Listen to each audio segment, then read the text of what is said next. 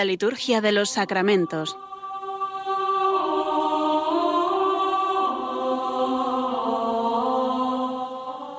Con el Padre Juan Manuel Sierra.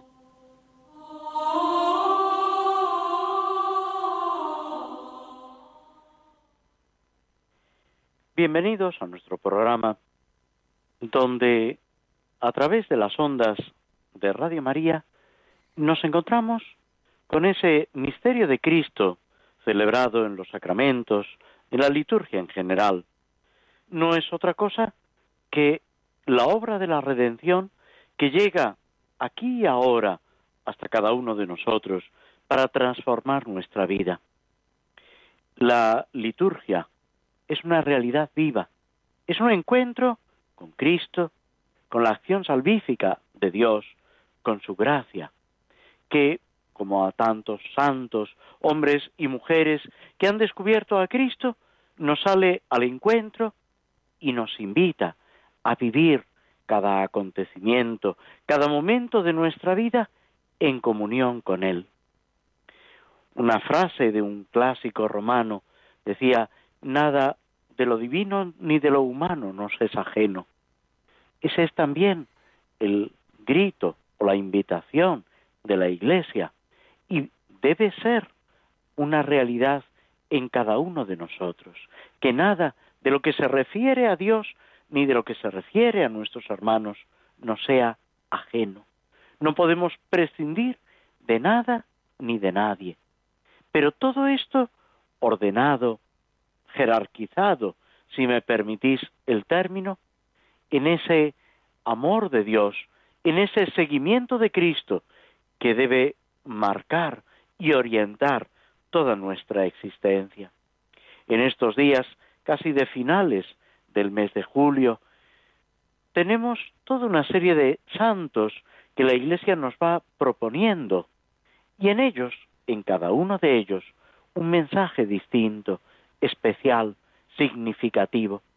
Las páginas del misal, que es un libro donde se recogen las oraciones para la celebración de la misa, es comienza a ser liturgia cuando se está celebrando, pero puede también alimentar nuestra oración personal, nuestra reflexión, nuestro trato con el Señor.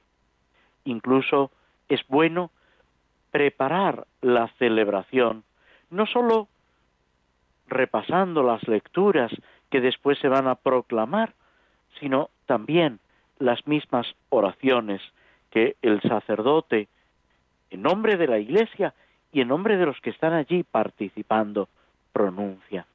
Porque en ellas, de una forma breve, sucinta, como es característico de la liturgia romana, se nos está presentando esa obra de salvación.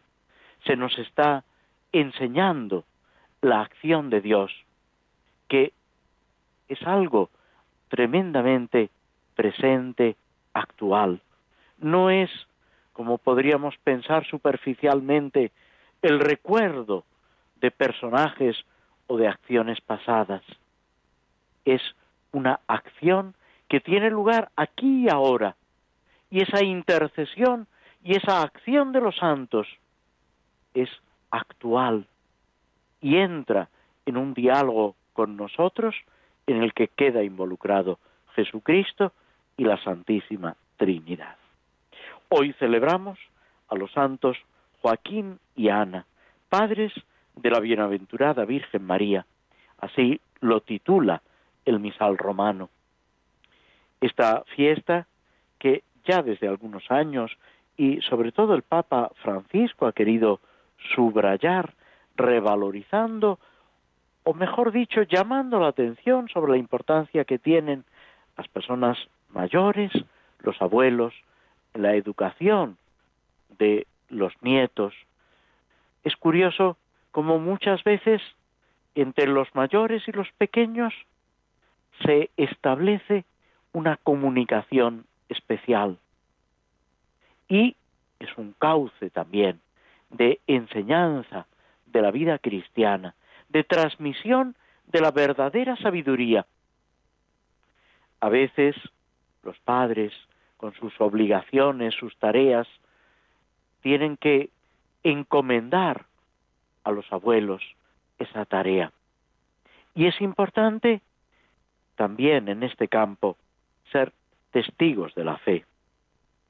Si nos fijamos en San Joaquín y en Santa Ana, descubrimos, como nos dice el Evangelio, por sus obras los conoceréis, pues esa obra prodigiosa, que es acción de Dios, sin duda alguna, pero también ellos están colaborando y haciendo posible esa acción de Dios en la formación, en la plenitud y en la madurez de la Virgen María, la que Dios prepara desde toda la eternidad para ser su madre, la madre de Cristo y por tanto la madre de Dios. Es a través de María como el Verbo se introduce en la tierra, se hace en todo semejante a nosotros menos en el pecado. Pero María es educada, es traída al mundo, podemos decir, por San Joaquín y Santa Ana. Por eso es importante pedir la intercesión de estos santos, fijarnos en su labor que puede parecer discreta, oculta y que sin embargo, como tantas veces, la actuación de cada persona es trascendental en los planes de Dios. Dependemos los unos de los otros. A Dios nada le pasa por alto. Él está pendiente y está trabajando en cada corazón. Esta fiesta que tiene su origen en la, la fecha, me refiero, en la consagración de una basílica como fecha para la celebración que une a los padres de la Virgen María, de los cuales sobre todo nos hablan los textos apócrifos, el Evangelio no dice nada de ellos, aunque como San Ignacio de Loyola, comentando precisamente la resurrección del Señor, es otro de los santos con el que termina esta semana, dice que el Evangelio supone que tenemos entendimiento.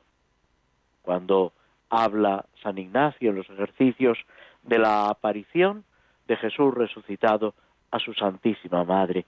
Pues aquí podemos aplicar estas mismas palabras de San Ignacio para acercarnos a estas figuras egregias de San Joaquín y Santa Ana. La oración colecta que hace referencia a la encarnación del Hijo de Dios. Dice, Señor, Dios de nuestros padres, que concediste a los santos Joaquín y Ana la gracia de que naciera de ellos la madre de tu Hijo encarnado. Concédenos por la plegaria de ambos la salvación prometida a tu pueblo. Es presentarnos brevemente esa continuidad en la obra de la salvación, en la historia sagrada.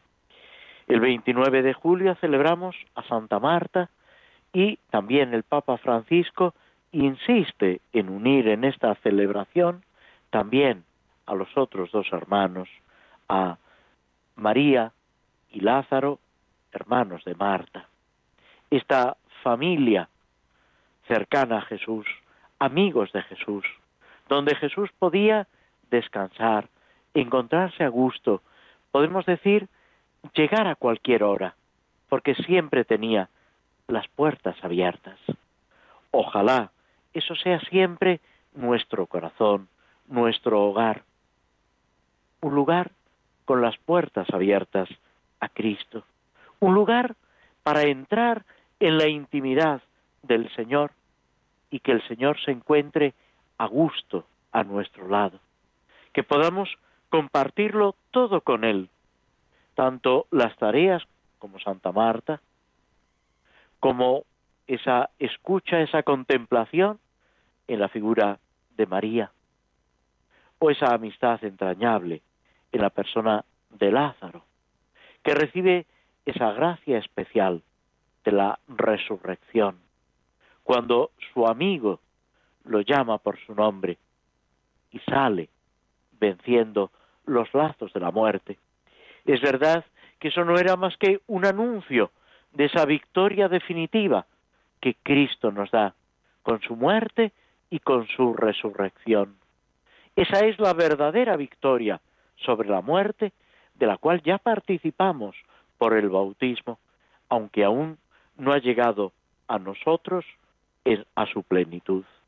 El día 30 celebramos un santo quizá un poco menos conocido, San Pedro Crisólogo, obispo y doctor de la Iglesia. Es obispo en el siglo V, unido, colaborador del Papa San León Magno, que proclama el misterio de la persona de Cristo, persona divina, con una naturaleza divina y una naturaleza humana, que destaca además por su predicación, por sus homilías sobre el año litúrgico. Es un modelo de obispo, pero es también para nosotros un modelo de conocimiento y de vivencia en la liturgia. Y por último, el sábado, el 31 de julio, celebramos a San Ignacio de Loyola, presbítero, fundador de la Compañía de Jesús, que tiene esa conversión después de ser herido en la defensa de Pamplona, comienza ese camino espiritual, esa peregrinación en la que intenta descubrir, conocer y amar a Jesucristo y al mismo tiempo ayudar a los demás. Es algo que podemos decir recorre la vida de Ignacio, ese deseo de suscitar en las almas, en sus contemporáneos, ese hambre de Cristo, ese esfuerzo, él lo dice, que cualquier trabajo le parece poco con evitar que se cometa, por evitar que se cometa un solo pecado mortal. Es ese amor apasionado, entrañable a Cristo, buscando, y es el lema que él pone en su obra y en su compañía, la mayor gloria de Dios, amando a Dios en todas las cosas y todas las cosas en Dios, buscando en todo amar y servir a Dios y a los hermanos, pero con un sentido militante en la Iglesia, poniendo esa unidad de la Iglesia, esa vinculación y esa adhesión al Papa en la perfecta obediencia por encima de todo. Sus reglas para sentir en la Iglesia son un modelo también válido para hoy, para vivir esa unión con Cristo en la Iglesia, porque sin la Iglesia no somos nada. Y es importante vivirlo así. A continuación comentaremos brevemente esta misa por diversas misas por diversas necesidades, la misa por los laicos, por los miembros del pueblo de Dios. Y estos laicos, todo cristiano, está llamado a vivirlo en la iglesia. Nos detenemos unos instantes escuchando un poco de música antes de proseguir con nuestro programa.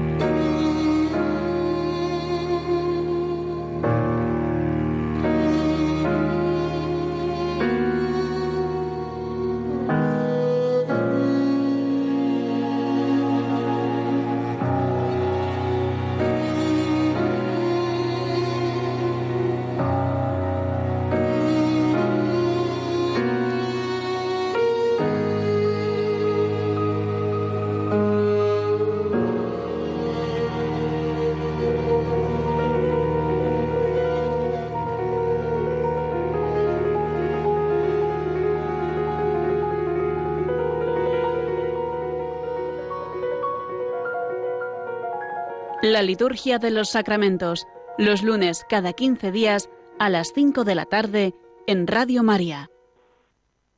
Antes de adentrarnos en el formulario de la misa por los laicos, tomamos un himno de autor desconocido, escrito hacia el siglo XIV, en la traducción castellana que nos ofrece Félix María Arocena. A la noche sucede el lucero que anuncia pronto a la aurora, y tras ella sale el sol que envuelve el mundo de luz.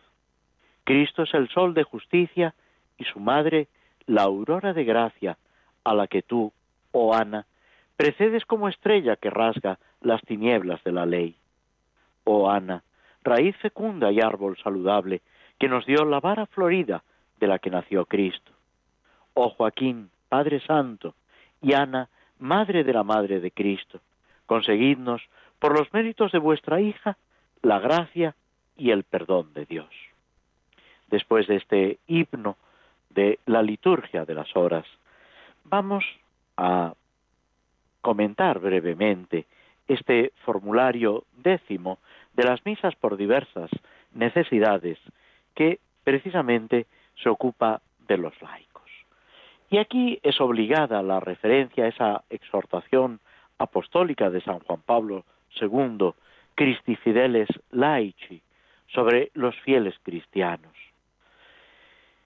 Los laicos, con este nombre se denomina a todos los cristianos, sobre todo aquellos que no han recibido el sacramento del orden o están consagrados en la vida religiosa. Pero eh, este grupo numeroso, podemos decir que es el grupo más numeroso de la Iglesia, podemos decir que es el pueblo de Dios. Y esa es la gran importancia que tienen. Ha habido épocas en las que este papel de los laicos quizá no se haya subrayado explícitamente, porque si nos fijamos bien, siempre ha estado en el centro esa importancia. En temas como en la liturgia, sí que se ha acusado, y hay que reconocerlo, un cierto alejamiento, sobre todo por el uso de la lengua latina, que, o otras lenguas, por ejemplo, en ritos orientales, que ya eran desconocidas por la mayoría del pueblo de Dios y eso provocaba un cierto alejamiento. Pero no nos engañemos, porque a pesar de ese cierto desconocimiento de la lengua, siempre ha habido, y es importante subrayarlo, una verdadera adhesión, un conocimiento profundo de lo que se estaba realizando, una contemplación y una vivencia de fe que suplía eh, y además una acción de la gracia de Dios que está por encima de todo. Dicho esto, por supuesto, mientras más se conozca, mientras mejor se participe, mucho más fructífera será la celebración y recibiremos de una manera más copiosa todo lo que Dios quiere darnos a través de la participación en la liturgia, que ha sido una de las claves de todo el movimiento litúrgico y toda la acción que antes, durante y después del Concilio Vaticano II se ha ido desarrollando. La participación de los fieles, que los fieles vivan la liturgia como algo propio, que disfruten con ella, y para disfrutar, lógicamente, es necesario conocer, profundizar lo que al principio del programa decíamos de la preparación de la celebración, no sólo con la lectura de los textos bíblicos, sino también de las oraciones, incluso cuando es posible de la plegaria eucarística que se va a utilizar cuando se sabe con antelación. La Iglesia siempre ha pedido, no sólo en este formulario de misa, sino en todas las plegarias eucarísticas y al comienzo de la misa y en otros momentos por todo el pueblo cristiano. No es algo exclusivo de este formulario de la celebración de la misa, aunque es verdad que en estos textos se subraya todavía más. La antífona de entrada, que como sabéis no se utiliza cuando se emplea el canto de entrada, está tomada del capítulo 13 del Evangelio de San Mateo. El reino de los cielos se parece a la levadura. Una mujer la amasa con tres medidas de harina hasta que todo fermenta. Son esas parábolas del reino que San Mateo agrupa para ayudarnos a comprender lo que es ese reino de Dios que ya ha llegado a nosotros en Cristo y que está formada, está formado precisamente por los que seguimos a Cristo en la vocación específica de cada uno. Este reino de los cielos es como la levadura, que es muy poquita cosa, pero que va transformando.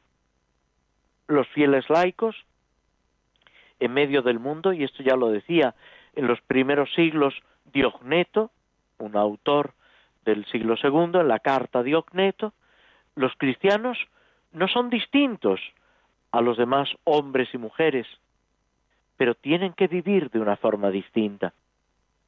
Tienen que ser fermento en medio de la masa, viviendo, como se decía en los hechos de los apóstoles, de los primeros cristianos y en la lectura, en la primera lectura de ayer, del día de Santiago, también se refería a esa admiración y ese agrado con que se miraba a los primeros creyentes que lo tenían todo en común, que se ayudaban unos a otros, que iban sembrando paz por donde quiera que pasaban. Esa sigue siendo la vocación del cristiano, ser fermento en medio de la masa. ¿Y eso cómo se consigue? No por nuestras fuerzas, sino por la acción de Cristo, por la firme adhesión a Cristo, por encima de todo. La oración colecta, que lógicamente es el texto más rico de contenido, también podemos decir que es el más extenso, aunque la oración después de la comunión también es relativamente extensa. La oración colecta dice, oh Dios, que enviaste al mundo como fermento la fuerza del Evangelio, concede a tus fieles, llamados a vivir en medio del mundo y de los afanes terrenos, que encendidos de espíritu cristiano, instauren sin cesar tu reino mediante la gestión de los asuntos temporales. Si os fijáis, se vuelve a hablar del fermento, como la levadura, de los afanes en medio del mundo y la instauración del reino, ese reino de los cielos que Cristo anuncia y que Cristo mismo dice a los apóstoles y a los discípulos, el reino de Dios ha llegado a vosotros. También les dice que el reino de Dios sufre violencia y que sólo los esforzados lo arrebatan. Cristo nos está llamando no a la pusilanimidad, no a la negligencia o al abandono, sino al entusiasmo, a la alegría, a ese espíritu de servicio y de colaboración sin perder nunca lo que es específico nuestro, el amor de Cristo, las bienaventuranzas, la fuerza de la gracia de Dios. Es Jesús mismo el que dice que si la sal se vuelve sosa, ¿con qué la salarán? Tenemos que estar en medio del mundo, pero sin dejar de ser sal y luz, sin dejar de comunicar ese tesoro que llevamos en vasijas de barro, nos decía también las lecturas de ayer, pero que no deja de ser un verdadero tesoro al que ni podemos ni debemos renunciar, sin imponer nada por la fuerza, sin considerarnos superiores a nadie, pero sí elegidos por Cristo para dar testimonio de su presencia, de su amor, de su acción en el mundo y en cada corazón que está dispuesto a reconocerlo y abrirle su morada para que Él lo sea todo en todos. Ese es el anhelo al que no podemos renunciar. Eso es lo que movía a San Ignacio de Loyola después de su conversión, intentando ayudar en esa conversación constante, en ese manifestar las virtudes, los mandamientos, las obras de misericordia, en ese presentar, en definitiva, el amor de Cristo, que es lo que intenta en los ejercicios, ejercicios que, si nos fijamos, Él dirige a todo tipo de personas, a sacerdotes, a religiosos, a laicos, porque todos, y lo subrayará después, muchos siglos después, el Concilio Vaticano II, que cambia quizá en la forma de decirlo, pero no en el contenido. Todos estamos llamados a la santidad, a vivir en la plenitud del amor del Señor. Es la fuerza del Evangelio que todo cristiano debe vivir y transmitir en medio del mundo, en medio de los afanes terrenos, porque Cristo, que nos dice que no somos del mundo, pero no nos saca del mundo, nos deja en medio del mundo para que vayamos colaborando, ayudando a nuestros hermanos a descubrir ese mensaje, esa presencia, como decíamos, ese reino de Dios que hay que instaurar en medio de la gestión de los asuntos temporales. También el Concilio Vaticano II señala que el cristiano está en medio del mundo y tiene que construir la ciudad terrena, pero sin olvidar que aquí somos peregrinos, que aquí estamos de paso esperando la Jerusalén del cielo, con los ojos puestos en el cielo, no para olvidarnos de las realidades de la tierra, no para olvidarnos de las necesidades de nuestros hermanos, y nunca lo han hecho así los santos. Muchos de ellos han destacado hasta por sus inventos, por eh, las actividades, las iniciativas, buscando el bien también en el aspecto, en el plano humano, pero sabiendo que lo definitivo, lo verdaderamente importante, es el conocimiento y el amor de Jesucristo. Nos detenemos aquí, seguiremos, Dios mediante, el próximo día con esta misa por los laicos y hacemos una breve pausa escuchando de nuevo un poco de música antes de proseguir con el comentario y la reflexión sobre los salmos, concretamente sobre el Salmo 37.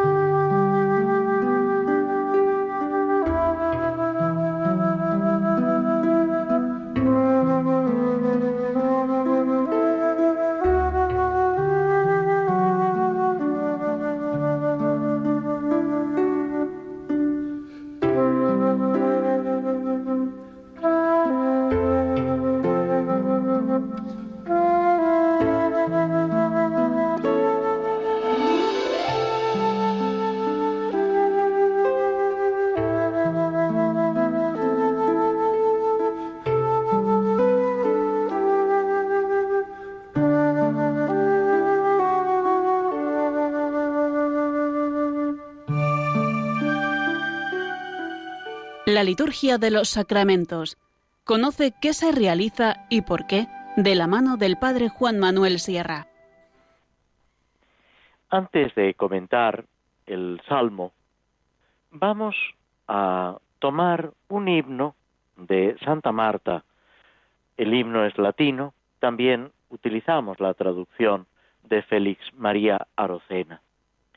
Llenos de júbilo te celebramos, Marta, mujer afortunada, que mereciste más de una vez hospedar a Cristo en tu casa. Movida dulcemente por el amor, te desvivías gustosa, estando pendiente de todo, para atender al huésped divino. Mientras disponías complacida la mesa para el Señor, María y Lázaro tomaban de él para sus almas el sustento de la vida de la gracia. Presintiendo su muerte, María ungió al Señor con nardo puro, y tú le dispensaste por última vez tus servicios. Y hoy, que a su vez tú eres huésped dichosa del Maestro, haz que nuestros corazones sean como Betania su amable morada. Con estos deseos, esta auténtica oración, nos adentramos en el Salmo 36, 37, según la numeración hebrea. Es un salmo de tipo sapiencial, una vez más, que reflexiona sobre la muerte, sobre la suerte, perdón, del justo y del malvado. Es un tema que se repite una y otra vez en los salmos. ¿Por qué? Pues porque es algo de lo que el salmista y todo fiel tiene experiencia.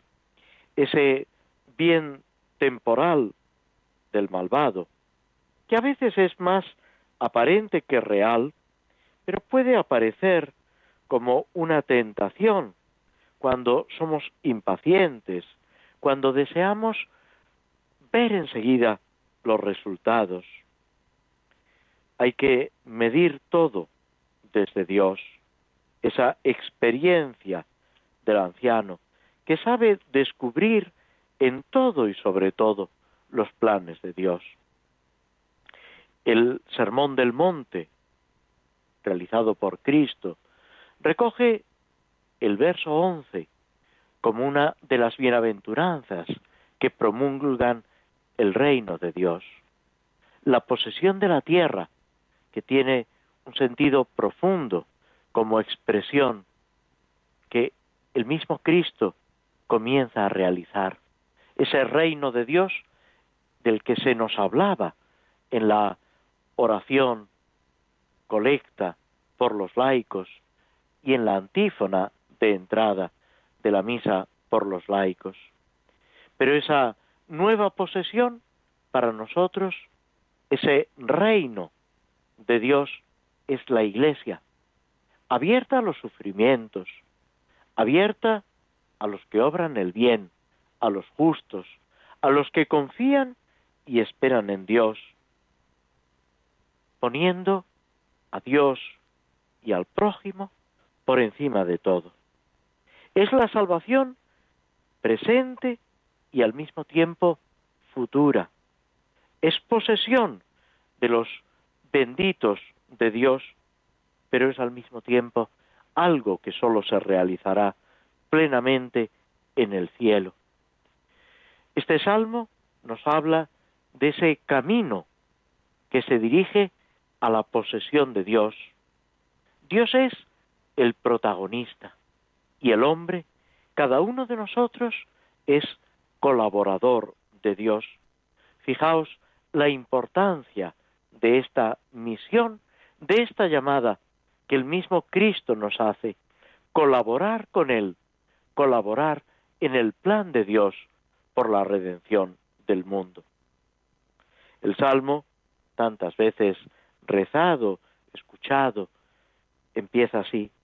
No te exasperes por los malvados, no envidies a los que obran el mal, se secarán pronto como la hierba, como el césped verde se agotarán. Confía en el Señor y haz el bien. Habita tu tierra y practica la lealtad. Sea el Señor tu delicia y Él te dará lo que pide tu corazón. Encomienda tu camino al Señor, confía en Él y Él actuará. Es una verdadera exhortación a la que sigue a partir del versículo 12 una reflexión y una comparación de esas dos actitudes del justo y del malvado para terminar en los dos últimos versículos 39 y 40 con una reflexión final. El Señor es quien salva a los justos, Él es su alcázar en el peligro. El Señor los protege y los libra, los libra de los malvados y los salva porque se acogen a Él.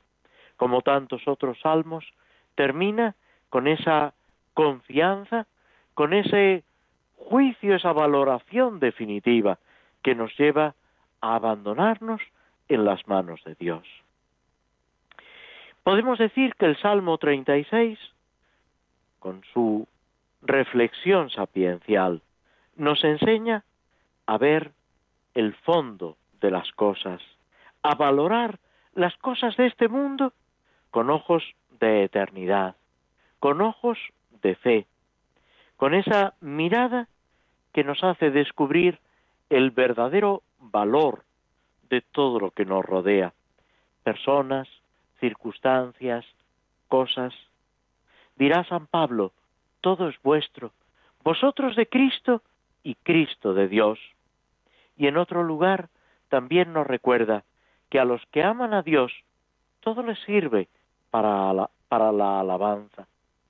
Es fundamental arraigar nuestro corazón en ese amor de Dios y desde ahí descubrir, redescubrir el valor que tiene absolutamente todo en nuestra vida, la salud y la enfermedad, la vida corta y la vida larga, la actividad y la inactividad.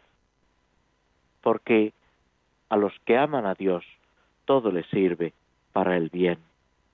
Y esto es lo que nos pretende enseñar el Salmo 36, descendiendo a ese problema concreto que a veces nos hace sufrir tanto, a veces casi nos escandaliza, el contraste entre, entre la aparente felicidad de los impíos y la desgracia, las calamidades que sufren los justos, los buenos, los que intentan servir a Dios.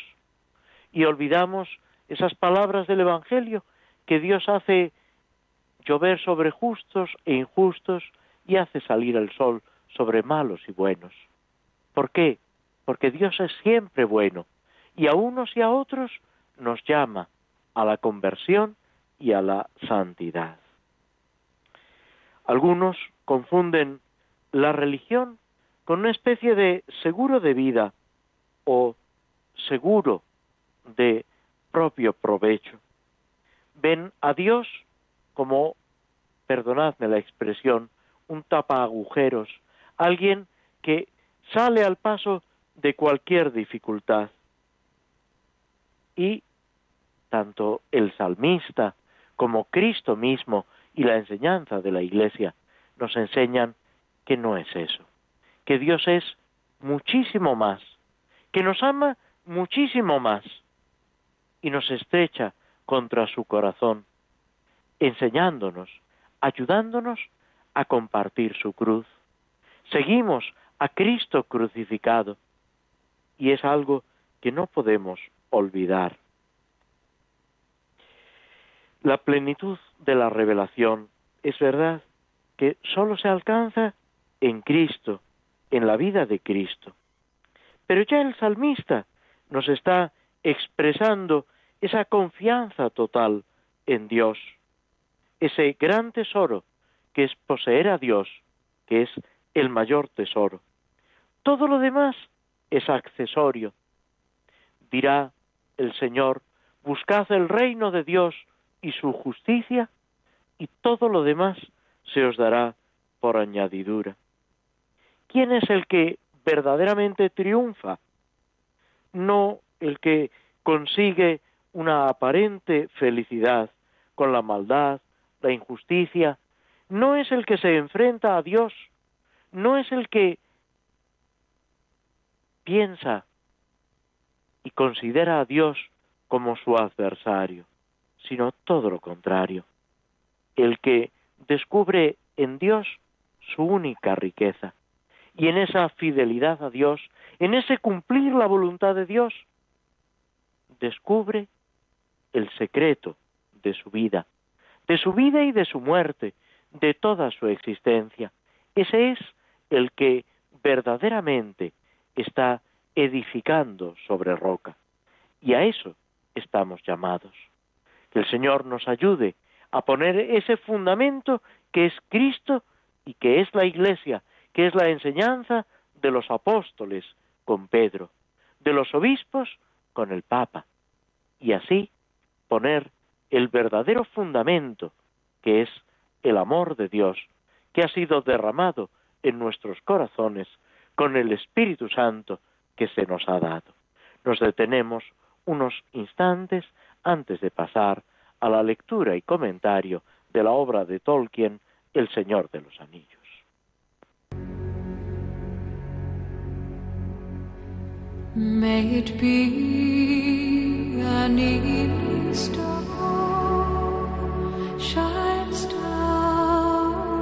Upon you. May it be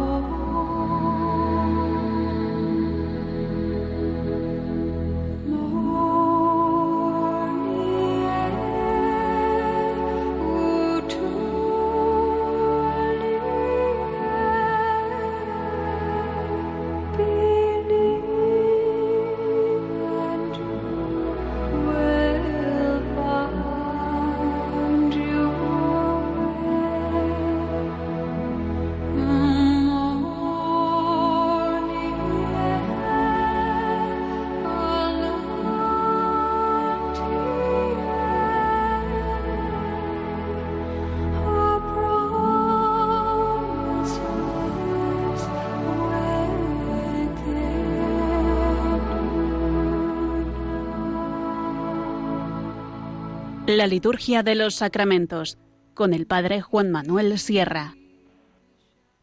Queridos amigos, si recordáis, habíamos dejado a nuestro amigo Frodo, al protagonista de este largo relato de Tolkien, que nos va presentando, podemos decir, el, el drama del bien y del mal y nuestra colaboración en él es, podemos decir, una reflexión sobre la historia y sobre el papel que cada uno de nosotros jugamos en la victoria sobre el mal, ese mal que nos acecha en los caminos del mundo, en los acontecimientos de la historia y también en nuestro propio corazón. Frodo ha tenido ese encuentro con este personaje un tanto siniestro al principio, misterioso, Aragón, también llamado Trancos, que luego resulta ser un amigo de Gandalf y alguien que les ofrece su protección, su ayuda. Luego descubrirán que no solo en este momento, sino que desde hace mucho tiempo los está protegiendo. Han sufrido el asalto de estos caballeros negros, de estos servidores del personaje que en la narración podemos decir representa el mal, Sauron, estos espectros del anillo, y con muchas dificultades consigue salir de la posada y de la ciudad, esta pequeña población, Bre, donde ha estado refugiado. Como ya es, podemos decir, público el asalto, las dificultades, todo lo que ha sucedido, han optado por no salir a escondidas. Es media mañana, se han retrasado, salen por el camino principal y muchos curiosos, unos con mala intención, otros deseando que se vayan para quitarse de problemas, otros por simple curiosidad, los acompañan, miran, gritan, dicen. Ellos siguen adelante con su camino sin importarles lo que unos y otros digan, critiquen o murmuren. Es también una lección para nosotros que debemos proseguir nuestro camino sin que nos importe. Es verdad que muchas veces pues nuestro corazón no recibe igual las alabanzas que las críticas, lo positivo que lo negativo. Quizá por falta de vivir ese ideal que es el seguimiento de Cristo. Pero sí es importante que nunca nos alejemos de nuestro camino. Digan lo que digan y hagan lo que hagan quienes están a nuestro alrededor. Ellos continúan por la calzada hasta que se alejan de la pequeña población y cuando ya no hay nadie que los acompaña, que los sigue, entonces dejan el camino y se adentran por los bosques guiados por trancos, por Aragón. Es un camino difícil en el que necesitan un guía, alguien que con mano segura lo sepa conducir. Podemos decir que esto nos pasa también a nosotros. Necesitamos compañeros. Dice el Antiguo Testamento, hay del solo, pues si cae no tiene quien lo levante. Cuando Jesús manda a los apóstoles, los manda de dos en dos. Y los primeros cristianos, donde quiera que han llegado, han ido formando comunidades, núcleos de vida cristiana, para corregirse, para animarse, para ayudarse. Hacíamos referencia al principio casi del programa a esa lectura de los hechos de los apóstoles, cuando la gente se hacía lenguas de los primeros cristianos al ver cómo se querían, cómo tenían todo en común, cómo se auxiliaban los unos a los otros. Y eso no debe ser algo simplemente del pasado, no debe ser un recuerdo nostálgico, sino una realidad en nuestras parroquias, en nuestros grupos, con las personas con las que compartimos la fe. Claro que hay dificultades, las habrá siempre mientras peregrinamos en este mundo, como los hobbits, como Aragorn, como Gandalf. Somos peregrinos, pero sabemos que el camino nos lleva hacia la meta, que no caminamos solos y además contamos con una ayuda especial que nos va saliendo al encuentro, la ayuda de Dios que cuida de cada uno de nosotros. Los hobbits, en su peregrinación, pasan un día lleno de dificultades, en una región solitaria, desagradable, con un terreno húmedo, frío, incómodo, con insectos que no les dejan dormir, pero que sin embargo ellos saben que unidos pueden vencer todas las dificultades. Ellos van en medio de todo avanzando, siguiendo a este guía que los acompaña, que cuida de ellos, que les va explicando los parajes por donde pasan, que les va enseñando y haciendo profundizar en la historia y en el sentido de los acontecimientos. Les habla de los tiempos remotos, de los que han poblado aquellas regiones, de las luchas que han tenido que soportar, de su esperanza, de los elfos que los han precedido. Se dirigen a la cima de los vientos, a una antigua fortaleza en una colina. Les explica quiénes son los que han caminado antes que ellos, lo que han hecho.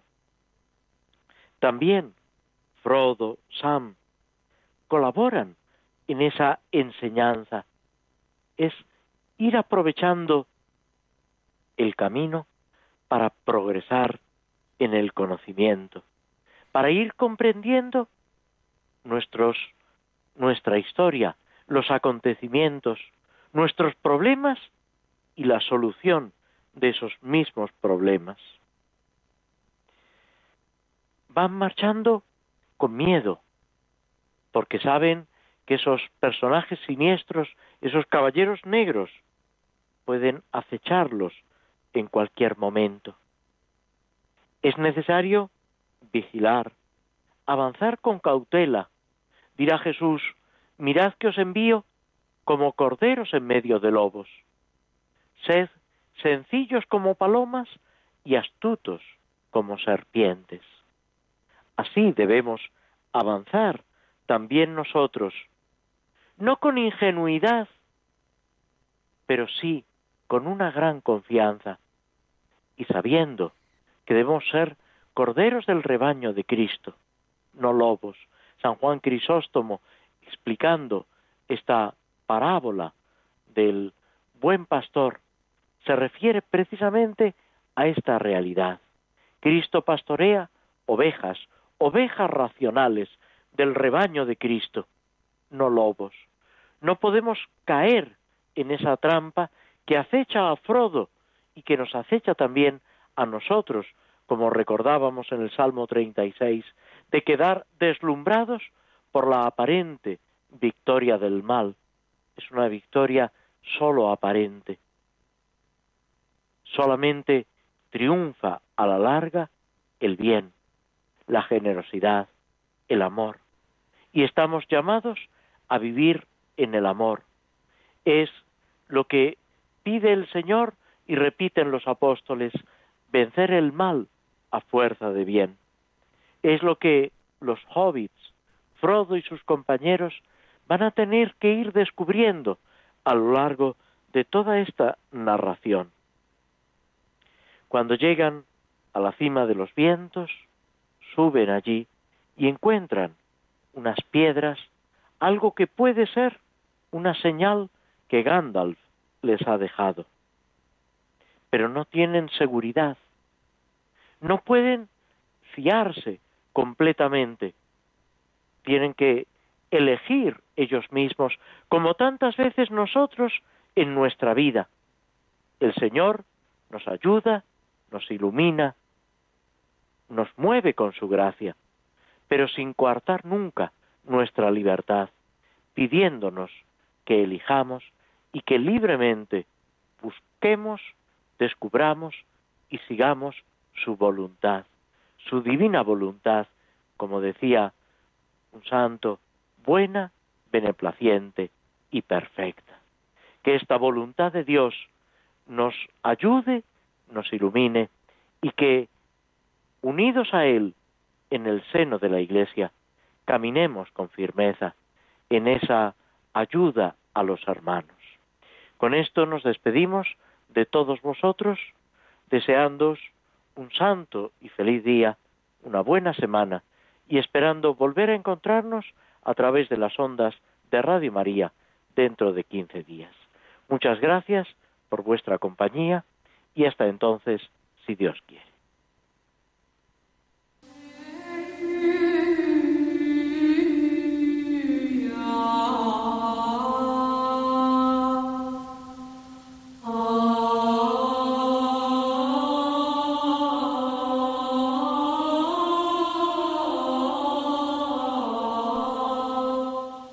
Así concluye en Radio María la Liturgia de los Sacramentos, un espacio dirigido por el Padre Juan Manuel Sierra.